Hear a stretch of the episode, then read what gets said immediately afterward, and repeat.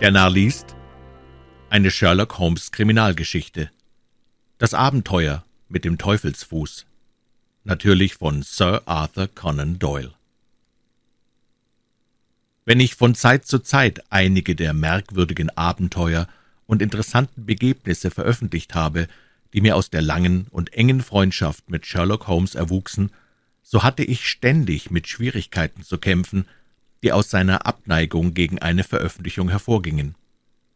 Für seinen zynischen und mürrischen Geist war jede öffentliche Lobeserhebung stets etwas nahezu Verächtliches, und nichts war belustigender, als wenn er am Ende eines erfolgreichen Falles die Einzelheiten seiner Kombinationen und Nachforschungen den orthodoxen Polizeibeamten darlegte und diese in einem Chor von unerwünschten Beglückwünschungen ihn priesen, während er mit sarkastischem Lächeln abwehrte.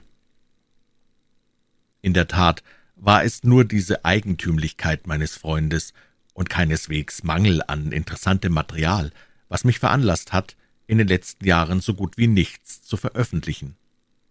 Meine Beteiligung an so vielen Abenteuern des Sherlock Holmes war eine Bevorzugung, die mir Rücksichtnahme und Zurückhaltung auferlegte. Ich war daher aufs höchste erstaunt, als ich vergangenen Dienstag von ihm ein Telegramm erhielt. Er schrieb nie einen Brief, wo ein Telegramm ausreichte, mit folgendem Wortlaut. Warum nicht die Geschichte vom Teufelsfuß schreiben? Sonderbarster Fall, den je behandelt. Ich habe keine Vorstellung davon, was für eine rücklaufende Welle des Gedächtnisses diesen Fall auf einmal in den Vordergrund seines Bewusstseins gerückt hatte, oder welche Laune ihn wünschen ließ, dass ich gerade dieses Abenteuer veröffentliche. Aber ich beeile mich, meine alten Aufzeichnungen, die die Einzelheiten des Falles enthalten, herauszusuchen und die Geschichte meinen Lesern fortzusetzen, ehe noch ein telegrafischer Widerruf aus der Bakerstraße mich daran hindern könnte. Holmes' eiserne Gesundheit war infolge allzu angestrengter Arbeit aufregendster Art wackelig geworden, wozu vielleicht einige seiner unhygienischen Gewohnheiten mit beitrugen. Im März ordnete Dr. Moore Agger von der Harley-Straße, dessen dramatische Einführung bei Holmes ich eines Tages wohl auch noch erzählen werde, an, dass der berühmte Privatdetektiv alle seine Fälle liegen lasse und sich gänzlich jeglicher Arbeit enthalte, wenn er einen völligen Zusammenbruch verhüten wolle. Seine Gesundheit war etwas, das ihn am wenigsten auf aller Welt interessierte, denn seine geistige Loslösung von seinem Körper war fast absolut. Aber er gab dem Arzte schließlich nach, als dieser drohte, er werde sonst für immer arbeitsuntauglich werden. So entschied er sich für einen durchgreifenden Luft- und Szenenwechsel. Wir befanden uns daher im Frühjahr in einem kleinen Landhäuschen nahe der Polter Bay, an dem äußersten Ende der Kornischen Halbinsel. Es war ein eigenartiger Ort, ganz besonders geeignet für die grimmige Laune meines Patienten. Von den Fenstern unseres kleinen, weißgetünchten Hauses, das hoch auf einem grünen Hügel stand, sahen wir hinunter auf den ganzen finsteren, felsigen Halbkreis der Mounts Bay, dieser alten Todesfalle der Segelschiffe, mit ihrem Kranz schwarzer Klippen und brandungsgepeitschter Riffe, auf denen unzählige wackere Seeleute ihr Ende gefunden haben. Bei einer nördlichen Brise liegt das Meer dort ruhig und geschützt wie in einem Hafen und verleitet das sturmgeprüfte Schiff hier Schutz und Ruhe zu suchen. Dann kommt die plötzliche Drehung des Windes, der brausende Sturm von Südwest, der schlippende Anker, die Lieküste und der letzte Kampf in der brüllenden Brandung. Der weise Seefahrer hält sich weit ab von diesem verhängnisvollen Ort. Auf der Landseite war unsere Umgebung ebenso düster wie nach dem Meere zu, eine Gegend voll endloser Moore, einsam, schwärzlich gefärbt, gelegentlich ein Kirchturm, der die Lage eines uralten Dorfes anzeigt. Überall in diesen Mooren fand man Spuren einer verschwundenen Rasse, die nichts zurückließ als einige sonderbare Steindenkmale, unregelmäßige Hügel, die in ihrem Innern die Asche der Toten enthielten, und merkwürdige Tongefäße, Überreste des Kunstbemühens einer vorgeschichtlichen Zeit. Das Geheimnisvolle, der Zauber der Landschaft mit deren Erinnerungen an verschollene Völker sprach die Fantasie meines Freundes an, und er verbrachte seine Zeit meist auf einsamen Spaziergängen oder Träumereien im Moor. Auch die alte kornische Sprache hatte sein Interesse erregt, und ich entsinne mich, dass er sie für verwandt mit dem Chaldäischen hielt und sie nach seiner Ansicht von den phönikischen Zinnhändlern herstammte. Er hatte eine Kiste Bücher über diese Wissensgebiete kommen lassen und war entschlossen, seine Phöniker-Theorie in einer Abhandlung zu entwickeln, als zu meiner Betrübnis und zu Holmes' unverhohlener Freude wir uns selbst in diesem Land der Träume auf einmal in eine geheimnisvolle Angelegenheit verwickelt sahen, die viel geheimnisvoller, rätselhafter und für Holmes verlockender war als alles, was ihm derartiges früher in London begegnet war. Und diese rätselhafte Geschichte trug sich auch noch sozusagen unter unseren Augen zu. Unser friedliches, gleichförmiges Leben ward auf einmal heftig unterbrochen, und damit die meinem Freunde so notwendige Ruhe, und wir sahen uns mitten hineingeworfen in eine Reihe von Ereignissen, die nicht nur in Cornwallis, sondern im ganzen Westen Englands das ungeheuerste Aufsehen machte. Zahlreiche meiner Leser werden sich noch jener Vorfälle erinnern, die damals als der kornische Schrecken, wenn auch meist in sehr ungenauer Darstellung, durch die Zeitungen gingen. Heute, nach dreizehn Jahren, werde ich der Öffentlichkeit wahrheitsgetreu alle Einzelheiten des mehr als eigenartigen Falles darlegen. Ich habe schon gesagt, dass da und dort ein Kirchturm ein Dorf verriet. Die Gegend war nur dünn besiedelt. Das nächste Dorf war der Weiler Tredannik Wollers, wo die Häuschen von etwa dreihundert Einwohnern sich um eine uralte, moosbewachsene Kirche gruppierten. Der Pfarrer, Herr Roundhay, war Amateurarchäologe, und in dieser Eigenschaft war er mit Holmes bekannt geworden. Er war ein stattlicher, leutseliger Mann in mittleren Jahren, der über gründliche Kenntnisse in der örtlichen Geschichte, Naturgeschichte usw. So verfügte. Seiner Einladung folgend hatten wir den Tee bei ihm getrunken und hatten dabei auch die Bekanntschaft eines Herrn Mortimer Tregennis gemacht, eines Privatiers, der die geringen Einkünfte des Pfarrers vermehrte, indem er zwei Zimmer bei ihm in dem großen, weitläufigen Pfarrhause mietete.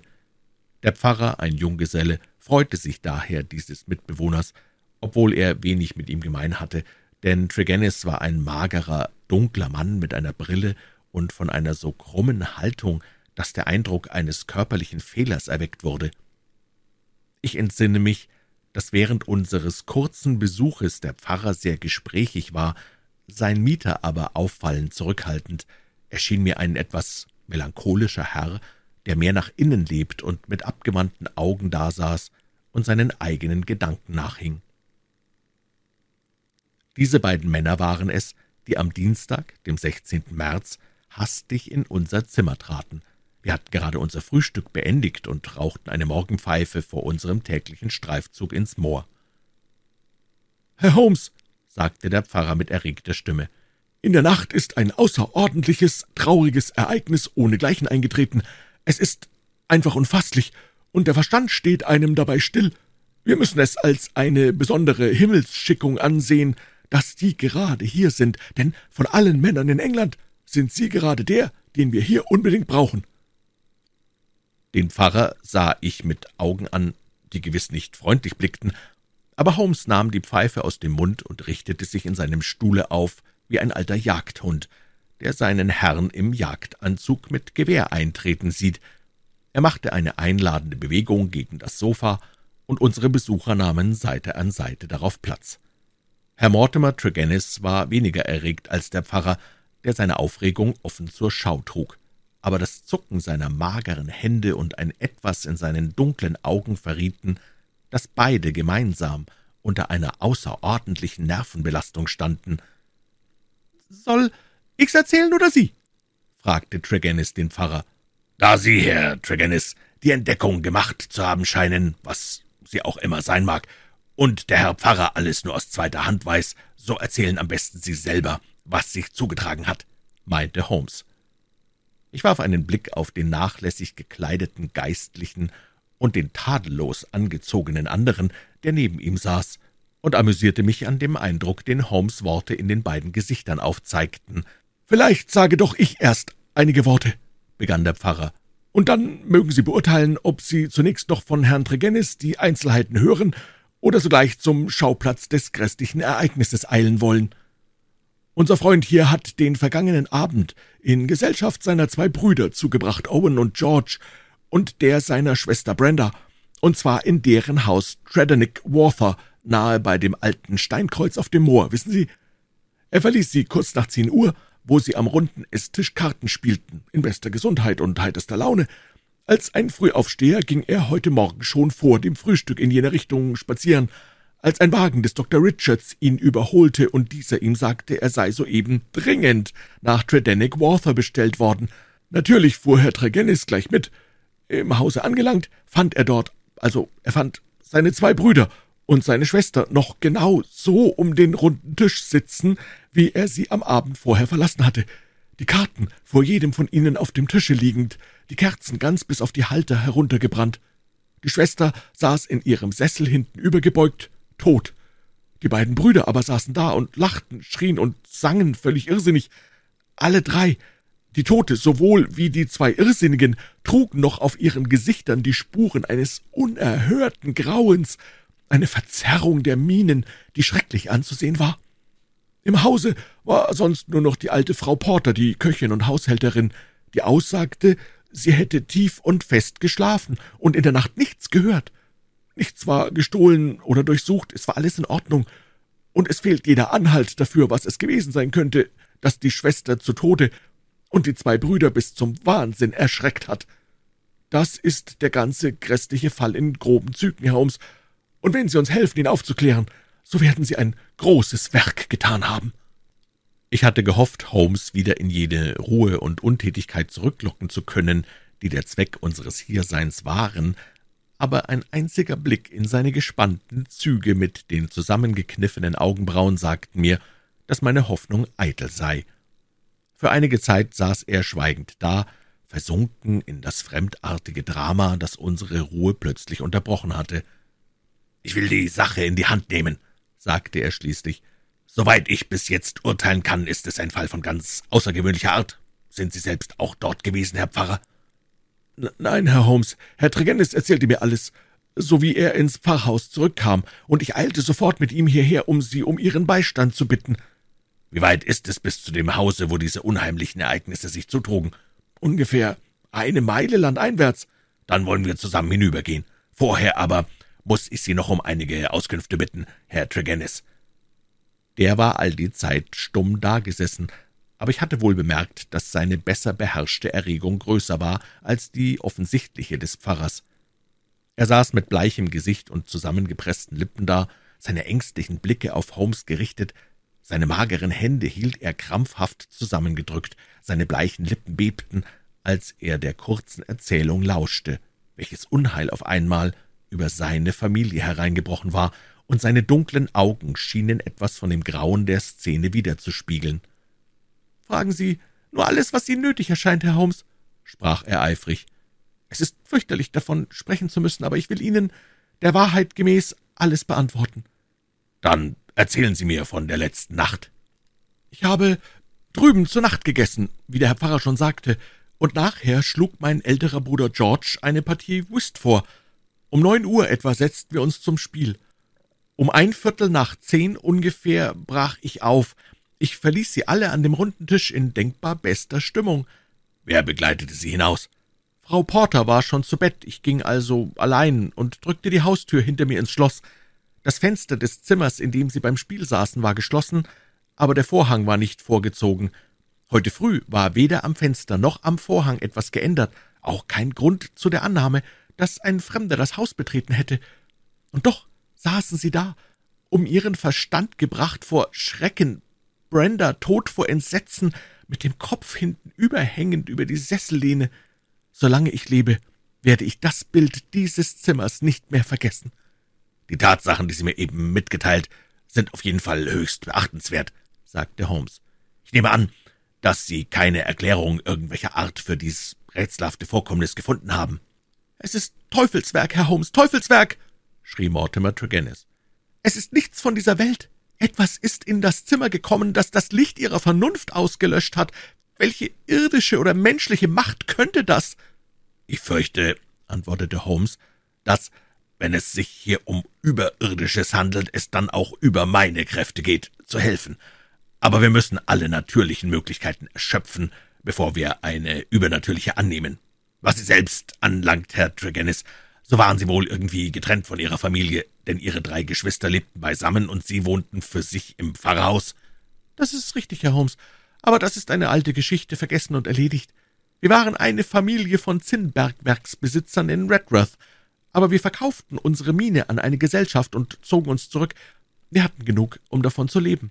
Ich will es nicht ableugnen, dass wegen der Verteilung des Geldes eine Spannung eintrat, und sie stand für eine gewisse Zeit zwischen uns, aber das war längst vergessen und vergeben, und wir verkehrten aufs freundlichste miteinander. Wenn Sie sich den letzten Abend vergegenwärtigen, fällt Ihnen da gar nichts ein, das ein Licht auf die Tragödie werfen könnte? Denken Sie bitte sorgfältig nach, Herr Tregennis. Es handelt sich darum, einen Faden zu finden, den wir weiter verfolgen können. Mir fällt nichts ein, Herr Holmes. Ihre Geschwister waren in ihrer gewohnten geistigen Verfassung. Jawohl, und, und sie war niemals besser. Waren es nervöse Menschen? Zeigten sie jemals Besorgnis vor einer kommenden Gefahr? Nichts der Art. Sie haben mir also nichts mehr zu sagen, was mir helfen könnte. Mortimer Tregennis überlegte ernsthaft. Nach einiger Zeit sagte er, »Da fällt mir eine Sache ein. Wie wir um den Tisch saßen, war mein Platz mit dem Rücken zum Fenster, und mein Bruder George, mein Spielpartner, saß mit dem Gesicht zu ihm. Einmal bemerkte ich, wie er den Kopf streckte und hinaussah, über meine Schulter hinweg. Ich drehte mich daher ebenso zum Fenster und schaute hinaus. Der Vorhang war nicht vorgezogen, das Fenster geschlossen.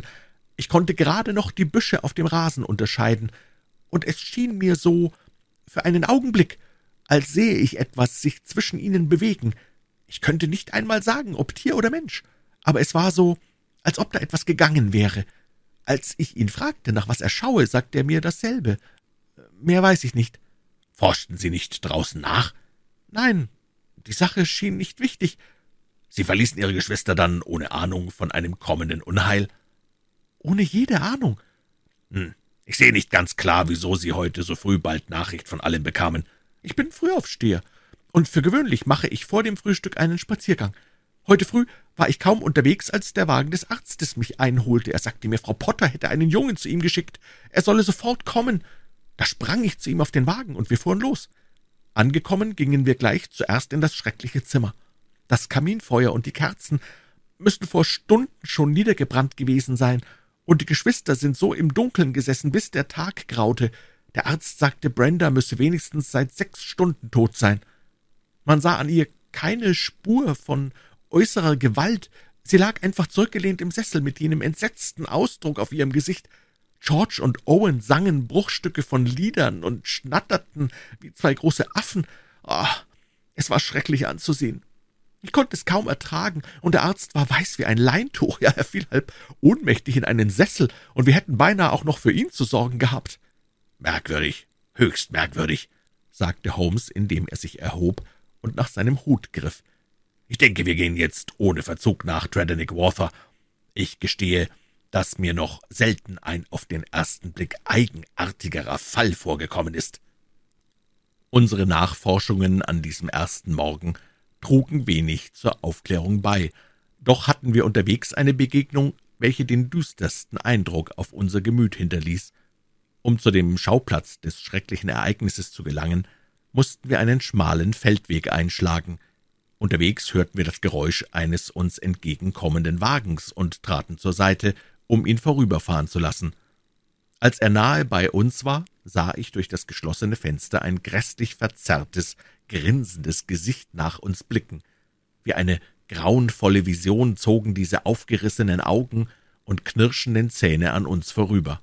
»Meine Brüder!« schrie Mortimer Tregennis mit schneeweißen Lippen. »Sie bringen sie fort nach Helston!« Mit Entsetzen sahen wir dem schwarzen Wagen nach, der sich schwerfällig rumpelnd von uns entfernte. Dann wandten wir unsere Schritte wieder dem Schreckensorte zu, an welchem sie ihr merkwürdiges Schicksal ereilt hatte. Es war ein großes, heiteres Gebäude, mehr Villa als Landhaus, von weiten Gartenanlagen umgeben, die selbst in dieser kornischen Luft bereits im Schmuck der Frühlingsblumen prangten. Auf diesen Garten hinaus ging das Fenster des Eßzimmers, und nach Mortimer Tregennis Darstellung musste von daher das Grässliche gekommen sein, das in wenigen Augenblicken ihren Verstand verwirrt hatte. Holmes schritt langsam und nachdenklich zwischen den Blumenbeeten den Gartenweg entlang, ehe er das Haus betrat. So tief war er, wie ich mich erinnere, in seine Gedanken versunken, dass er über eine Gießkanne stolperte, deren Inhalt sich über unsere Füße und den Gartenweg ergoss. Im Hause trafen wir die ältliche Haushälterin, Frau Porter, welche mit Hilfe eines jungen Mädchens für alle Bedürfnisse der Familie gesorgt hatte. Bereitwillig beantwortete sie alle Fragen, die Holmes an sie richtete. Sie hatte nichts gehört in der Nacht, ihre Herrschaft befand sich sehr wohl in der letzten Zeit, und sie erinnerte sich nicht, sie je heiterer und glücklicher gesehen zu haben.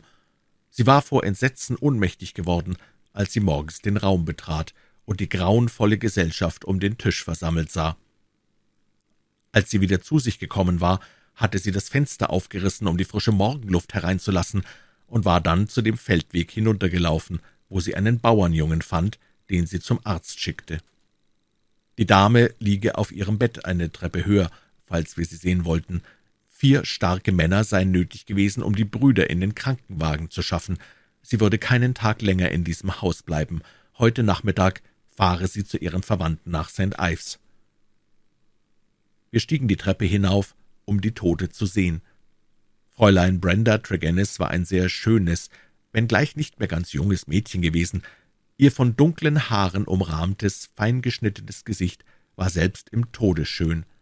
Doch lag immer noch ein Ausdruck des Grauens auf ihm, das ihre letzte bewusste Empfindung gewesen war. Von ihrem Schlafzimmer begaben wir uns wieder hinunter ins Wohnzimmer, wo sich diese merkwürdige Tragödie abgespielt hatte. Verkohltes Holz und Asche lagen vom gestrigen Feuer her im Kamin. Auf dem Tisch lagen noch verstreut die Spielkarten, und dazwischen standen vier vollständig herabgebrannte Kerzen. Die Stühle waren an die Wand gestellt worden, aber sonst war alles wie am Abend zuvor. Holmes ging mit leichten, raschen Schritten durch den Raum. Er saß auf den verschiedenen Stühlen, nachdem er sie an den Tisch gezogen und ihre Stellung vom vergangenen Abend wiederhergestellt hatte. Er prüfte, wie viel vom Garten sichtbar war. Er untersuchte den Fußboden, die Decke und den Kamin. Doch nicht ein einziges Mal sah ich das plötzliche Aufleuchten seiner Augen und Zusammenpressen seiner Lippen, welches mir gesagt hätte, dass ein schwacher Lichtstrahl das undurchdringliche Dunkel erhelle. »Wozu ein Feuer?« fragte er plötzlich. »Hatten Sie an solch milden Frühlingsabenden in diesem kleinen Zimmer immer ein Feuer?« Mortimer Tregennis erklärte, der Abend sei kalt und feucht gewesen, so sei nach seiner Ankunft ein Feuer angemacht worden. »Was wollen Sie nun zunächst tun, Herr Holmes?« fragte er. Mein Freund lachte und legte seine Hand auf meinen Arm. »Ich denke, Watson, ich muss wieder ein wenig an meiner langsamen Nikotinvergiftung arbeiten, die du so oft und so mit Recht verurteilst«, sagte er. »Wenn Sie gestatten, meine Herren, so möchte ich jetzt nach Hause gehen, denn ich glaube kaum, dass wir hier noch irgendetwas Wichtiges erfahren können. Ich will mir alles überlegen, Herr Tregennis, und wenn mir irgendetwas einfallen sollte, so werde ich mich selbstverständlich mit Ihnen und dem Pfarrer in Verbindung setzen. Inzwischen wünsche ich Ihnen beiden guten Morgen. Erst lange, nachdem wir in unser Landhaus in Poldu zurückgekehrt waren, brach Holmes sein nachdenkliches, tiefes Schweigen. Er saß tief in seinen Lehnstuhl geschmiegt, sein hageres, scharf geschnittenes Gesicht war kaum sichtbar zwischen den blauen Rauchwolken seiner Pfeife. Seine schwarzen Augenbrauen waren zusammengezogen, seine Stirn gerunzelt, sein Blick leer und in die Ferne gerichtet. Endlich legte er die Pfeife weg und sprang auf die Füße. »Es hilft nichts, Watson«, sagte er lachend. »Wir wollen miteinander einen Spaziergang entlang den Klippen machen und steinerne Pfeilspitzen suchen. Wahrscheinlich finden wir sie leichter als eine Lösung zu diesem Rätsel. Seeluft, Sonnenschein und Geduld. Alles Übrige wird von selbst kommen.« ein Hirn angestrengt nachdenken zu lassen, ohne genügenden Stoff dazu. Das ist etwa so, wie wenn man eine Dampfmaschine mit Volldampf leer laufen lässt. Sie läuft sich aus allen Fugen und geht in die Brüche.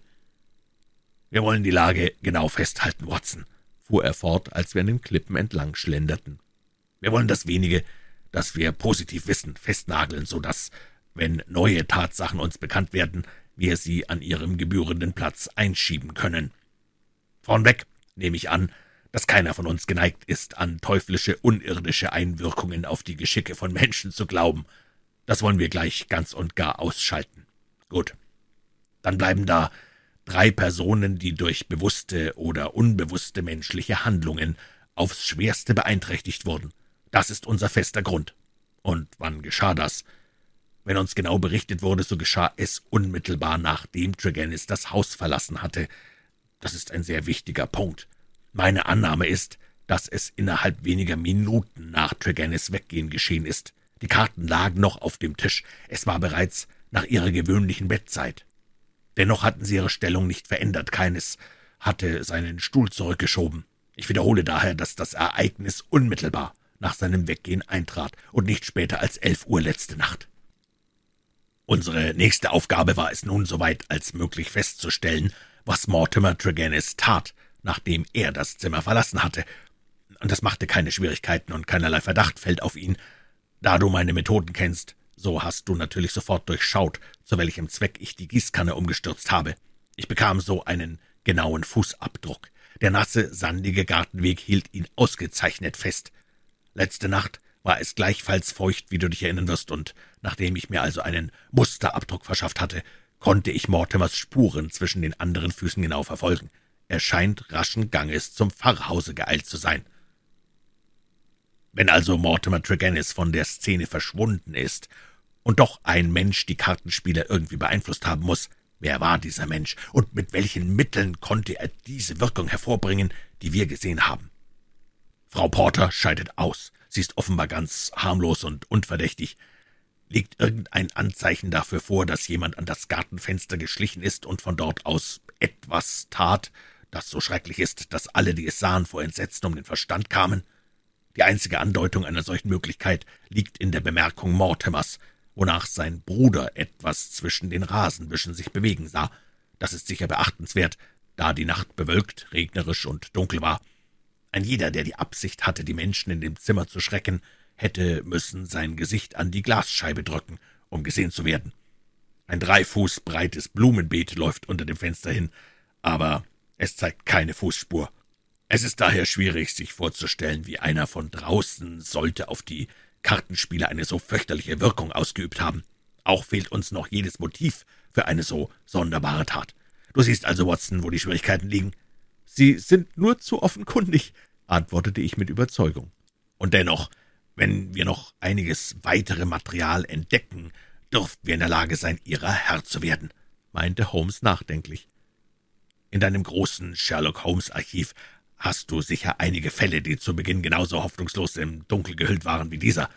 Vorläufig aber wollen wir uns die ganze Sache aus dem Kopfe schlagen, bis neue Tatsachen zutage getreten sind und den Rest unseres Vormittages dem neolithischen Menschen widmen.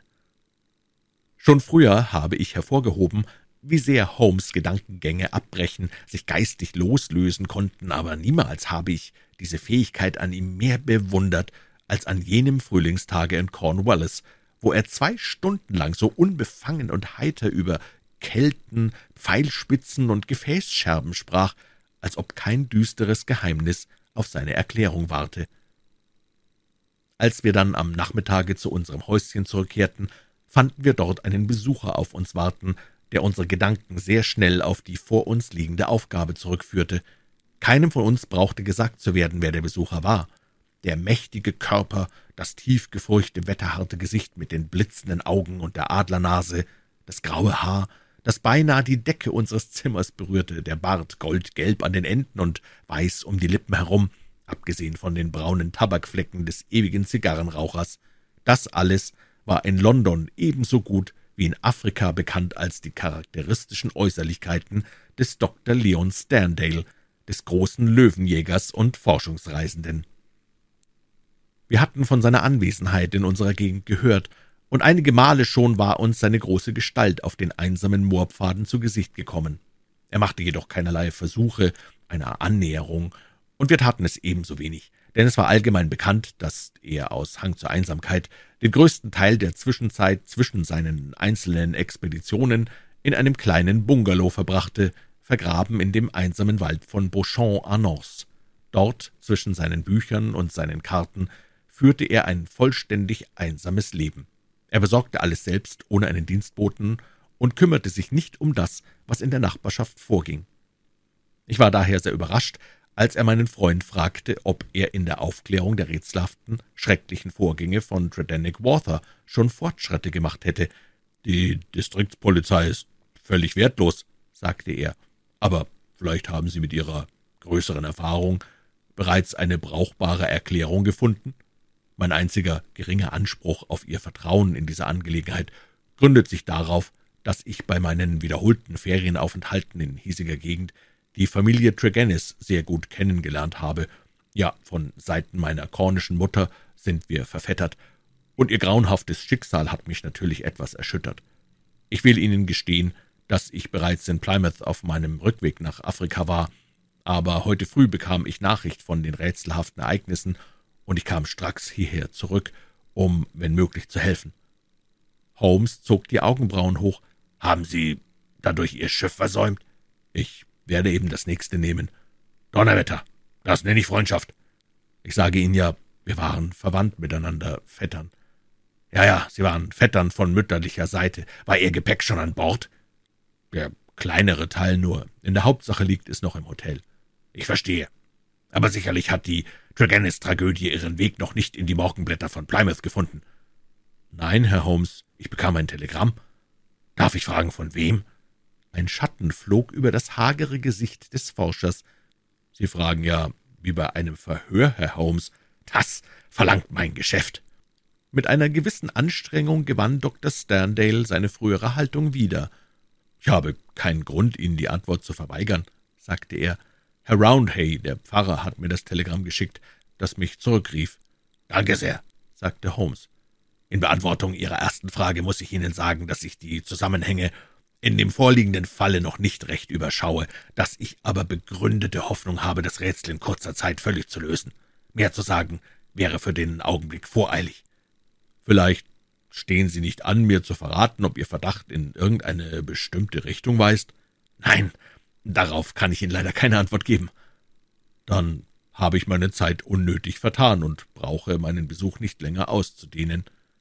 Der berühmte Afrikakenner verließ unser Häuschen in großem Unmut, und innerhalb fünf Minuten verließ auch Holmes das Haus.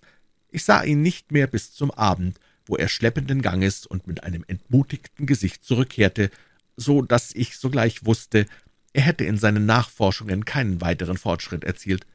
Er las ein Telegramm, das inzwischen für ihn angekommen war, und warf es dann ins Kaminfeuer.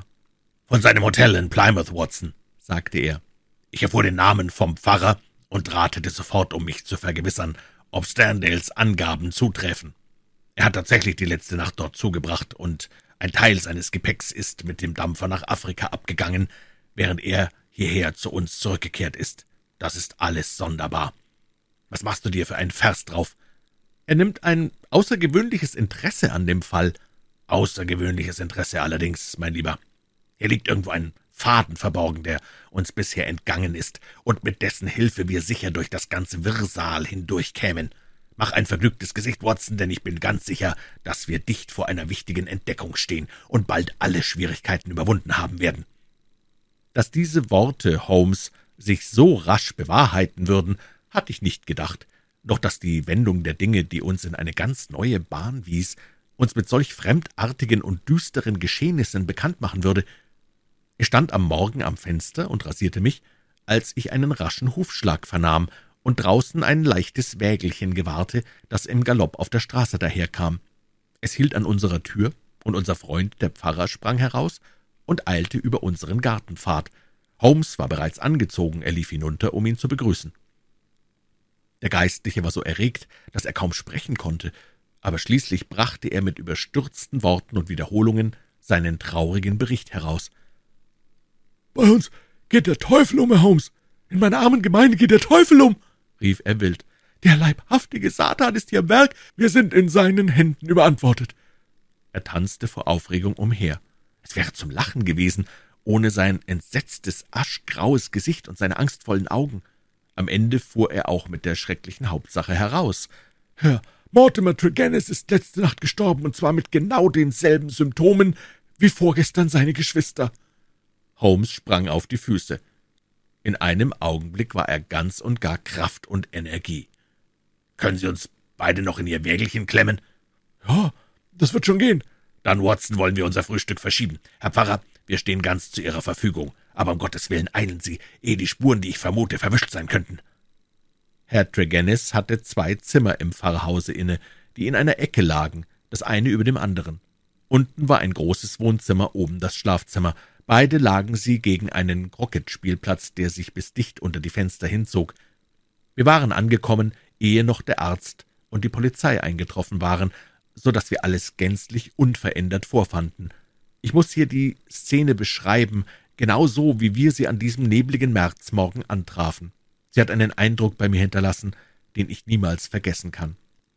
Die Luft in dem Zimmer war von einer schrecklichen und atemberaubenden Dumpfheit. Die Pfarrmagd, die das Zimmer zuerst betreten hatte, hatte sogleich das Fenster aufgerissen, sonst wäre es noch unerträglicher gewesen. Zum Teil mochte es daher kommen, dass die Petroleumlampe flackernd und qualmend auf dem Tische stand. Neben ihm saß der tote Mann in seinem Stuhl zurückgelehnt, seine Brille auf die Stirn hinaufgeschoben und sein schmales Gesicht dem Fenster zugewandt, mit eben den im Schreck erstarrten Zügen, die wir im Gesicht seiner toten Schwester bemerkt hatten. Seine Glieder waren verkrampft und seine Finger zusammengekrallt, als ob er in einem wahren Paroxysmus von Furcht gestorben wäre.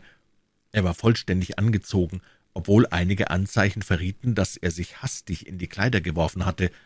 Von der Magd hatten wir schon gehört, dass er in seinem Bett geschlafen und dass ihn sein tragisches Ende früh am Morgen ereilt hatte. Man gewahrte unter Holmes phlegmatischem Äußerem die rotglühende Energie, wenn man ein Auge für die plötzliche Veränderung hatte, die mit dem Augenblick über ihn kam, wo er das verhängnisvolle Zimmer betrat. Im Nu war er straff und lebhaft, seine Augen leuchteten, sein Gesicht war voll angespanntester Aufmerksamkeit, der ganze Mann bebte beinahe vor Eifer. Er war draußen auf dem Rasenplatz, kam herein durchs Fenster, lief überall im Zimmer herum, stieg hinauf ins Schlafzimmer wie ein guter Jagdhund, wenn er eine Fährte aufnimmt. In dem Schlafzimmer sah er sich mit wenigen orientierenden Blicken um, schritt aufs Fenster zu und öffnete es, was ihm seine Fährte erneut bestätigt haben musste, denn er lehnte sich weit über das Gesims hinaus und ließ Ausrufe der Befriedigung vernehmen.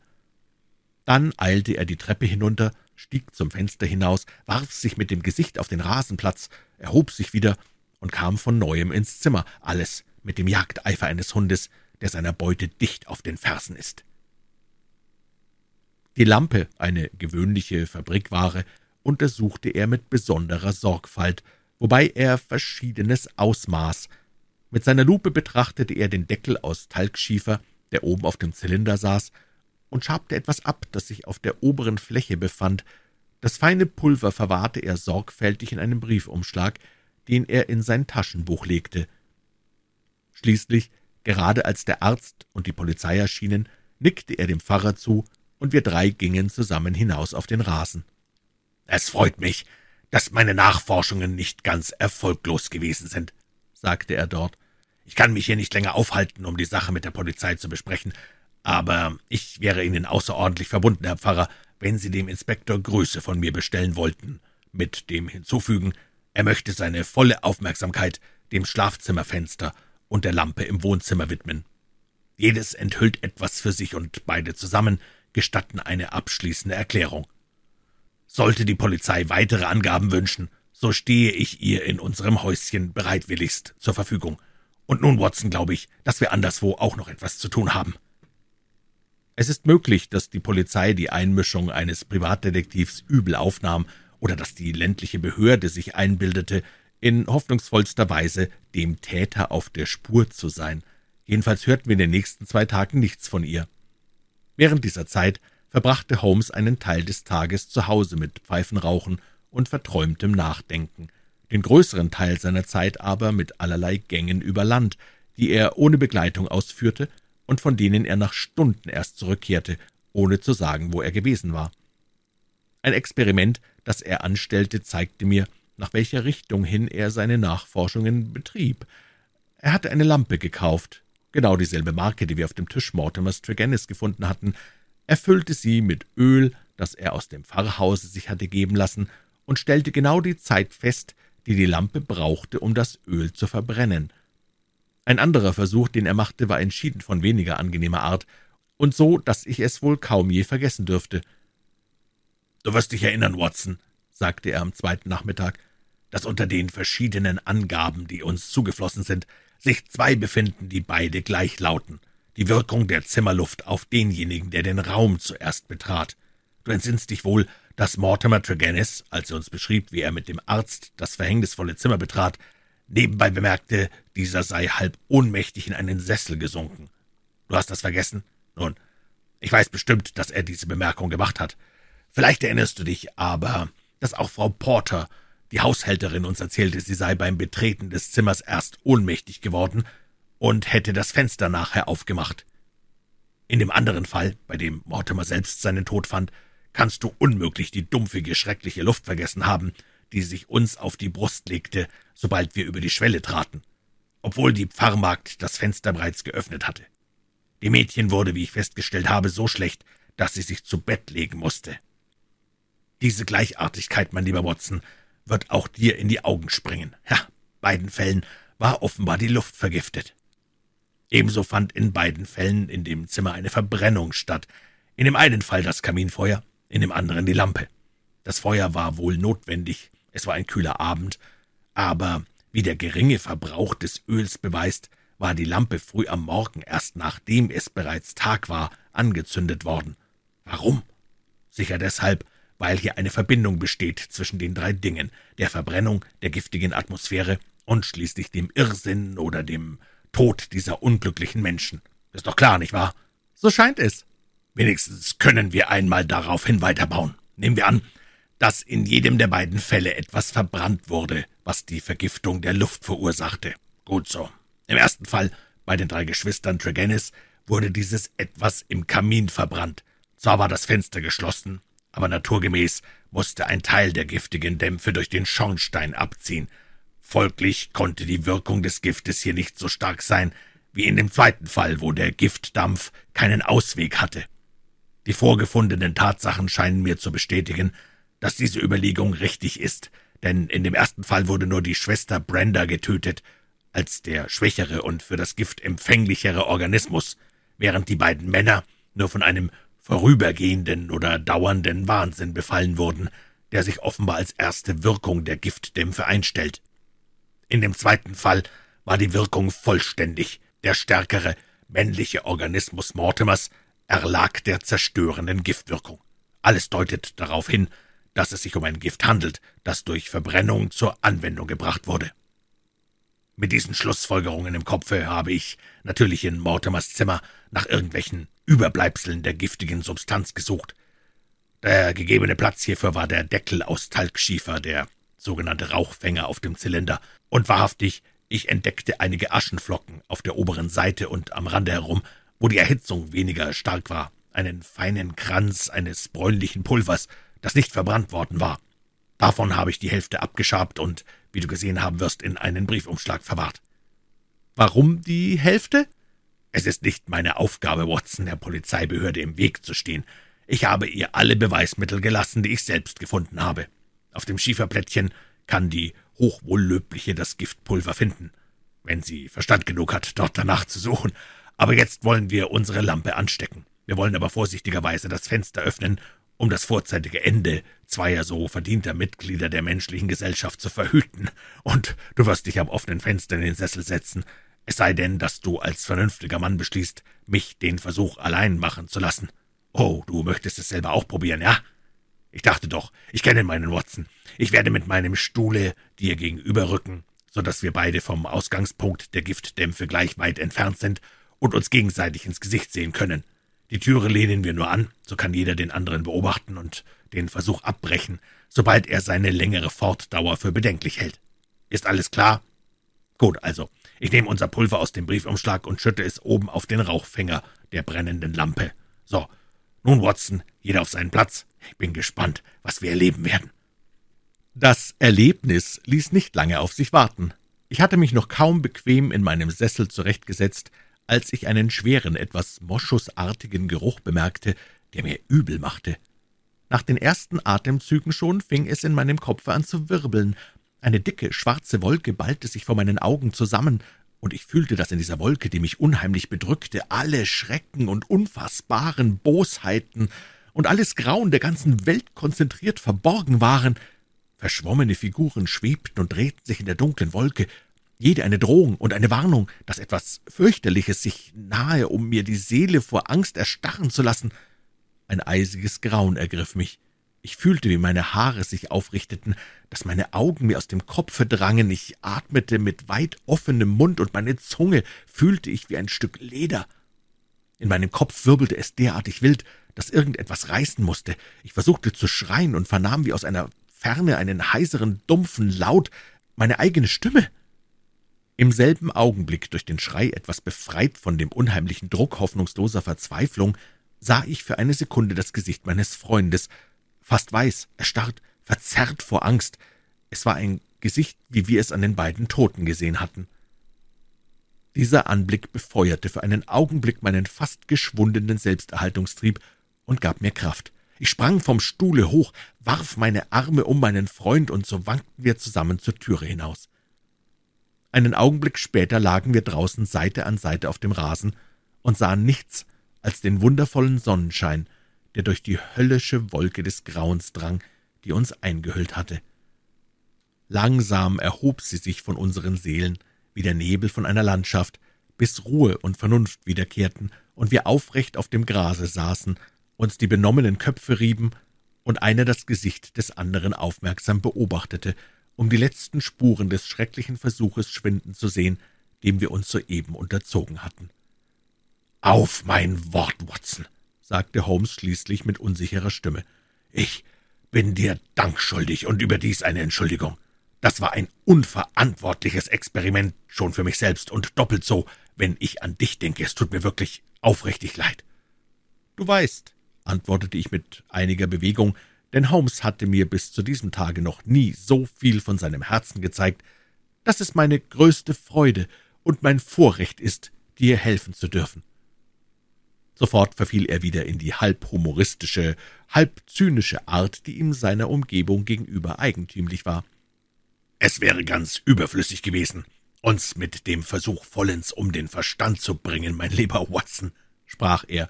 Ein scharfer Beobachter würde feststellen, dass wir schon allen Verstand verloren hatten, als wir dieses wilde Experiment anfingen.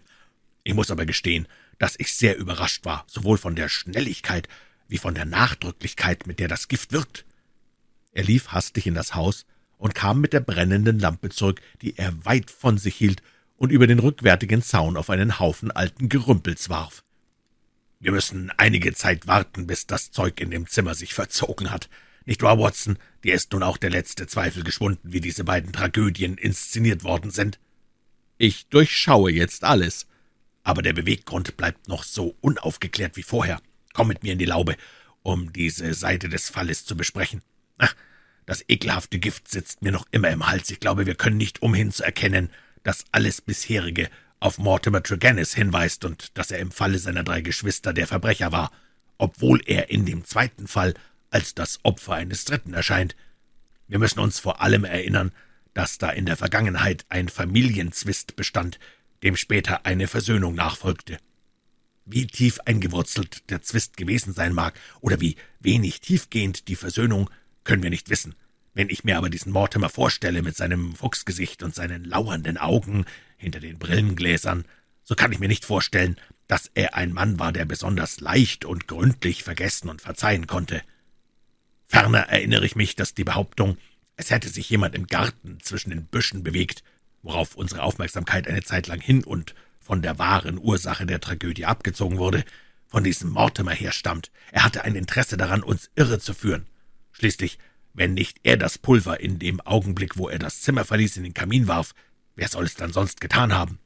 Die bekannte Wirkung muss unmittelbar nach seinem Weggang eingetreten sein. Wäre irgendjemand vorher hereingekommen, so würden die Geschwister sicher sich von ihren Plätzen erhoben haben. Außerdem sind wir hier in dem stillen ländlichen Cornwallis, wo man sich nach zehn Uhr abends keine Besuche mehr macht. Ich glaube, der Schluss ist berechtigt, dass Mortimer Tregennis der Schuldige ist. Dann war sein Tod ein Selbstmord? Auf den ersten Blick ist das eine durchaus nicht unwahrscheinliche Annahme. Der Mann, der seine Seele mit solcher Schuld beladen hatte, konnte wohl beim Anblick seiner Opfer innerlich zusammengebrochen sein und von Reue gepeinigt dieselbe Todesart wählen. Aber verschiedene Gründe sprechen doch dagegen. Zum Glück lebt der Mann, der darüber genau unterrichtet ist, und ich habe bereits die nötigen Vorkehrungen getroffen, um heute Nachmittag von seinen eigenen Lippen alles zu vernehmen, was bei uns noch unklar oder bloße Kombination ist. Ah, er kommt etwas vor der Zeit. Bitte, bitte, Herr Dr. Sterndale, rief Holmes laut.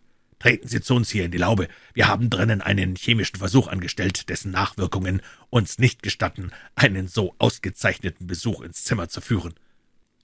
Ich hatte die Gartenpforte gehen hören, und nun tauchte die mächtige Gestalt des großen Afrikareisenden auf dem Gartenpfad auf. Etwas erstaunt trat er zu uns in die Laube. »Sie haben mich hergebeten, Herr Holmes. Ich bekam Ihr Briefchen vor einer Stunde und habe mich beeilt, obwohl ich wirklich nicht weiß, was mich veranlassen könnte, Ihrem Rufe ohne weiteres zu folgen. Vielleicht werden wir uns darüber verständigt haben, ehe Sie wieder von uns scheiden«, sagte Holmes. »Jedenfalls bin ich Ihnen äußerst verbunden für Ihr Erscheinen. Entschuldigen Sie gütigst, dass ich Sie so formlos hier im Freien empfange, aber mein Freund Watson und ich haben beinahe ein drittes Kapitel zu dem Kornschen Schrecken geliefert, wie es die Zeitungen nennen, und die gesunde, frische Luft ist uns geradezu ein Lebensbedürfnis. Da die Dinge, die wir mit Ihnen besprechen wollen, Sie persönlich sehr nahe berühren, ist es vielleicht überdies ein Vorzug für Sie, dass wir unsere Unterredung an einem Orte stattfinden lassen, wo wir nicht belauscht werden können. Der Afrikaforscher nahm die Zigarre aus dem Munde und sah meinen Freund verblüfft an. »Ich verstehe wahrhaftig nicht, mein Herr«, sagte er, »was für Dinge, die mich, wie Sie sagen, persönlich sehr nahe berühren, Sie mit mir zu besprechen hätten.« »Ich meine den Mord an Mortimer Tregennis«, sagte Holmes kalt. Im nächsten Augenblick wünschte ich zuerst, wir wären bewaffnet. Sterndales hartes Gesicht wurde dunkelrot. Seine Augen funkelten, und die Adern traten dick an seiner Stirn hervor, als er mit geballten Fäusten auf meinen Freund zusprang. Dann hielt er inne, und mit sichtbar äußerster Anstrengung nahm er eine ruhige, eisige Haltung an, die vielleicht mehr Gefahr für uns verhieß als der hitzige Ausbruch, der vorausgegangen war. Ich habe so lange unter Wilden und jenseits aller Gesetze gelebt, sagte er, dass ich mir selbst Gesetz geworden bin. Sie werden gut tun, Herr Holmes, das nicht zu vergessen, denn ich möchte mich durchaus nicht an Ihnen vergreifen. Ebenso auf meiner Seite, Herr Doktor, erwiderte Holmes. Das beweist am besten die Tatsache, dass ich trotz allem, was ich weiß, nach Ihnen geschickt habe, statt nach der Polizei. Sterndale setzte sich mit stockendem Atem. Vielleicht zum ersten Male in seinem abenteuerreichen Leben übermannte ihn der Schreck. In Holmes bestimmter, fester Art lag so viel Autorität, dass sich keiner ihr entziehen konnte. Der große, starke Mann stotterte unverständliche Worte und machte vor Erregung mit den Händen abgerissene Bewegungen. »Was, was, was wollen Sie von mir?« brachte er schließlich heraus. »Wenn das ein Bluff ist, Holmes, dann haben Sie sich bei mir verkalkuliert. Klopfen Sie gefälligst nicht länger auf den Busch, sondern sagen Sie mir deutlich, was Sie eigentlich von mir wollen.« »Das will ich tun«, erwiderte mein Freund. »Und der Grund, weshalb ich es Ihnen sagen will, ist der, dass ich hoffe, Sie werden mir Offenheit mit Offenheit danken. Mein nächster Schritt wird ganz davon abhängen, was Sie zu Ihrer Verteidigung vorzubringen haben. Zu meiner Verteidigung? Jawohl, Herr Doktor. Meine Verteidigung gegen was? Gegen die Anklage, Mortimer Tregennis ermordet zu haben. Sterndale wischte sich die Stirn mit dem Taschentuch. Auf mein Wort, sagte er, Sie gefallen mir. Verdanken Sie alle Ihre Erfolge dieser wundervollen Kunst des Bluffens? Der Bluff, sprach Holmes ernst, ist auf Ihrer Seite und nicht auf der meinigen. Zum Beweis will ich Ihnen einige von meinen Tatsachen enthüllen, auf denen ich mein logisches Gebäude errichtet habe. Ich will nicht viel aus Ihrer Rückkehr von Plymouth machen, wobei ein Teil Ihres Gepäcks Ihnen nach Afrika davonfuhr. Nur so viel sei gesagt, dass erst dieser Reiseaufschub mich veranlasste, in ihnen einen der Faktoren zu erblicken, die ich vor allem in Betracht ziehen musste, wenn ich diese Tragödie aufklären wollte. Ich unterbrach die Reise, weil Ihre Gründe, haben Sie mir schon früher gesagt, sie sind nicht überzeugend und überdies unzulänglich. Lassen wir das. Sie kamen zu mir, um von mir zu hören, wen ich in Verdacht hätte. Ich verweigerte Ihnen die Antwort, Sie gingen dann zum Pfarrhaus, warteten dort in der Nähe einige Zeit und begaben sich schließlich in Ihren Bungalow zurück. Woher wissen Sie das? Ich bin Ihnen nachgegangen. Ich habe Sie aber nicht gesehen. Damit müssen Sie rechnen, wenn ich Ihnen nachgehe. Sie verbrachten eine schlaflose Nacht und fassten eine bestimmte Absicht, die Sie am frühen Morgen sich anschickten, in die Tat umzusetzen. Beim Morgengrauen verließen sie ihren Bungalow und füllten sich die Taschen mit dem rötlichen Kies, von dem ein Haufen bei ihrer Gartentür liegt. Dr. Standale richtete sich heftig auf und starrte Holmes entsetzt an. Dann durchmaßen sie rasch die Meile, die sie vom Pfarrhause trennt. Sie trugen beiläufig gesagt dieselben Tennisschuhe mit gerippter Sohle, die sie auch jetzt anhaben. Beim Pfarrhaus gingen sie hinten herum durch den Obstgarten, stiegen über die Hecke und kamen unter die Fenster Mortimer Tregennis. Es war schon heller Tag, aber alles im Hause schlief noch. Sie nahmen etwas Kies aus der Tasche und warfen ihn gegen Tregennis Schlafzimmerfenster. Dr. Stendale sprang auf. »Ich glaube, Sie sind der Teufel selbst«, rief er aus. Holmes quittierte das Kompliment mit einem Lächeln. Sie mussten zweimal oder dreimal eine Handvoll ans Fenster werfen, ehe Tregennis dort erschien. Sie sagten ihm, er solle herunterkommen. Eilig zog er sich an und kam ins Wohnzimmer. Sie stiegen durch das Fenster zu ihm herein. Es folgte eine kurze Unterredung, während welcher sie im Zimmer auf und ab gingen. Dann stiegen sie wieder zum Fenster hinaus, machten es von außen zu, steckten sich eine Zigarre an und warteten auf dem Rasen, was nun geschehen werde. Schließlich als Tregennis tot war, gingen sie auf demselben Weg nach Hause, den sie gekommen waren. Und nun, Herr Dr. Sterndale, wie wollen Sie Ihre Tat rechtfertigen und was waren Ihre Beweggründe dafür? Wenn Sie Winkelzüge machen oder mir die Antwort verweigern, dann gebe ich Ihnen die Versicherung, dass der Fall Sterndale Tregennis mich nicht weiter mehr beschäftigen und für immer mit meinem Material in andere Hände übergehen wird. Aschgrau war das Gesicht unseres Besuchers geworden, als er die Anklage vernahm. Jetzt saß er vornübergeneigt da, den Kopf in seine großen Hände gestützt. Wir schwiegen. Auf einmal richtete er sich auf, zog eine Fotografie aus seiner Brusttasche und warf sie auf den rohen Holztisch der Laube. Wegen der da habe ich es getan, sagte er. Das Bild zeigte ein schönes, weibliches Gesicht. Holmes beugte sich darüber. Brenda Tregennis, rief er aus. Ja, Brenda Tregennis, wiederholte der andere. Seit Jahren liebe ich sie, seit Jahren lieben wir uns.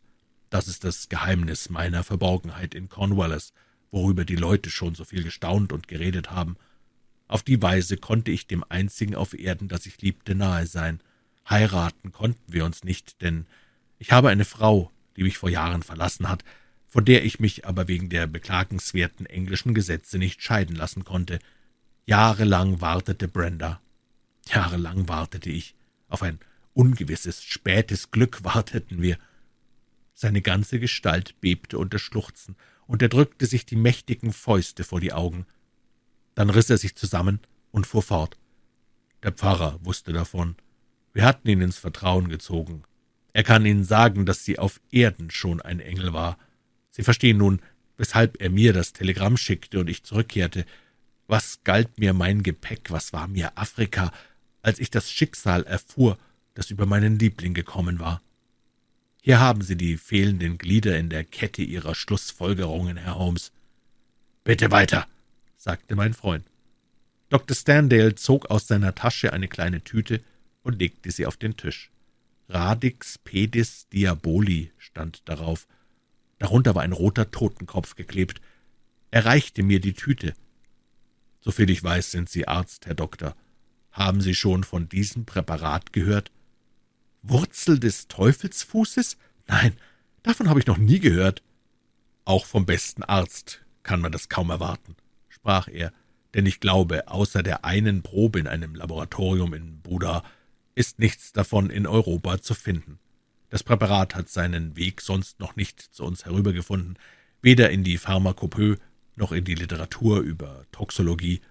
Die Pflanzenwurzel ist wie ein Fuß geformt, halb von menschlicher Gestalt, halb wie ein Ziegenfuß, daher der Name, den ihm der erste wissenschaftliche Entdecker, ein Missionar, gegeben hat.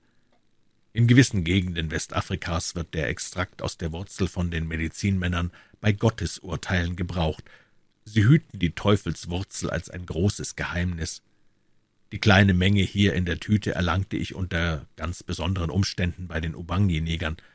Er faltete die Tüte auf, während er sprach, und zeigte uns ein kleines Häufchen rotbraunen Pulvers, ähnlich wie seiner Schnupftabak. »Bitte zur Sache, Herr Doktor«, mahnte Holmes etwas ungeduldig. Ich werde Ihnen alles sagen, wie es sich tatsächlich zugetragen hat, denn Sie wissen schon so viel, dass es durchaus in meinem Interesse liegt, Sie auch den Rest wissen zu lassen. Ich habe Ihnen schon gesagt, in welchen verwandtschaftlichen Beziehungen ich zu der Familie Tregennis stand, und der Schwester Brenda willen verkehrte ich auch freundschaftlich mit den Brüdern. Früher hatte einmal ein Familienzwist bestanden, irgendeine Geldgeschichte, und Mortimer wurde dadurch den anderen entfremdet. Die Verstimmung wurde aber späterhin beseitigt, und ich traf mit Mortimer ebenso wie mit den anderen zusammen. Er war ein schlauer, pfiffiger, im Geheimen Pläne schmiedender Mann, und ich sah Verschiedenes, was mir ihn verdächtig machte. Es war aber nicht genügend, um darauf mit ihm zu brechen.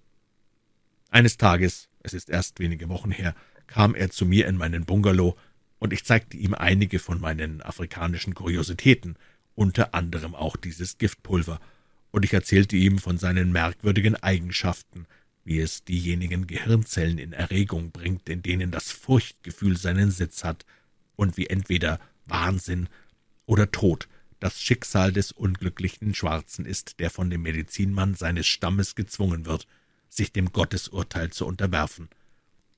Auch sagte ich ihm, wie unbekannt das Gift in Europa ist und dass die ganze europäische Wissenschaft es in keinem Falle praktischer Anwendung würde nachweisen können.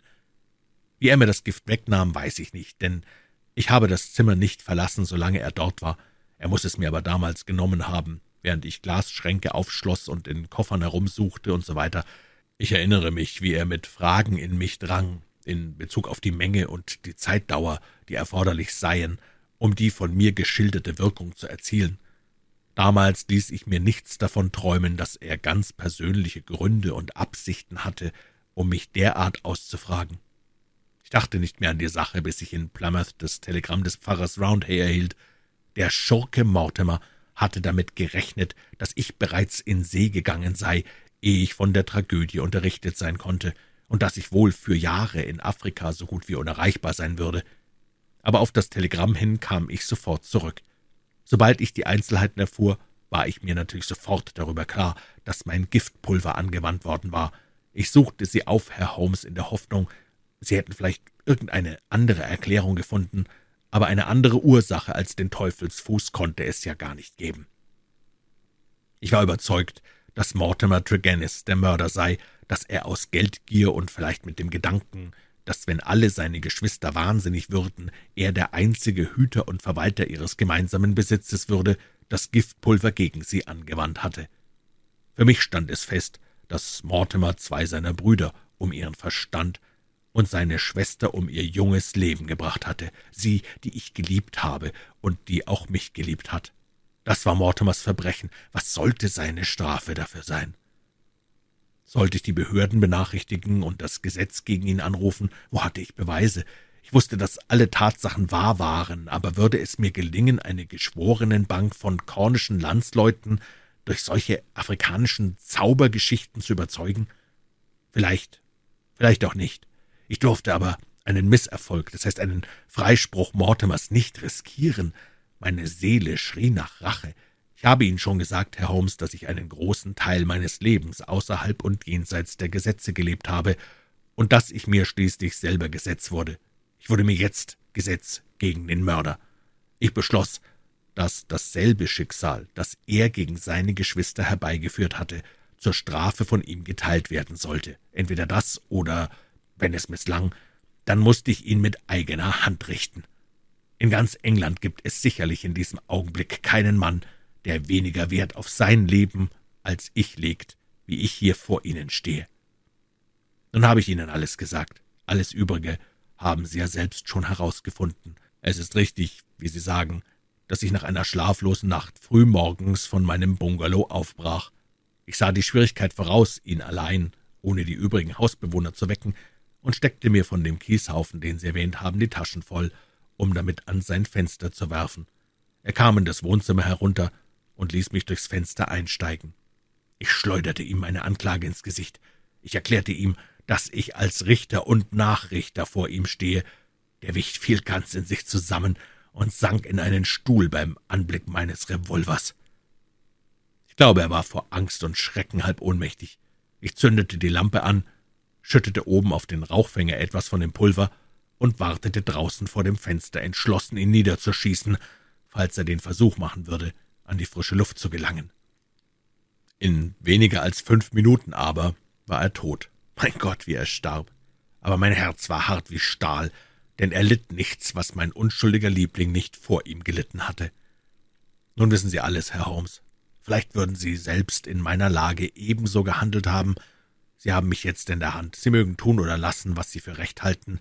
Wie ich Ihnen schon gesagt habe, lebt kein Mensch auf Erden, dem der Tod weniger schrecklich sein kann als mir.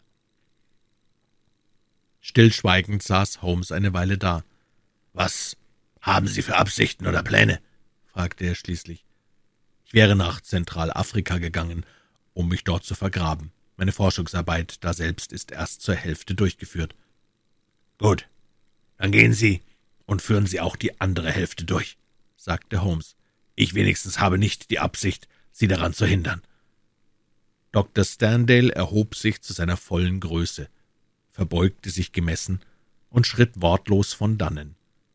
Holmes zündete seine Pfeife an und reichte mir seinen Tabakbeutel. Die Verbrennung eines Giftkrautes, das weniger gefährlich ist, wird eine angenehme Abwechslung sein, sagte er.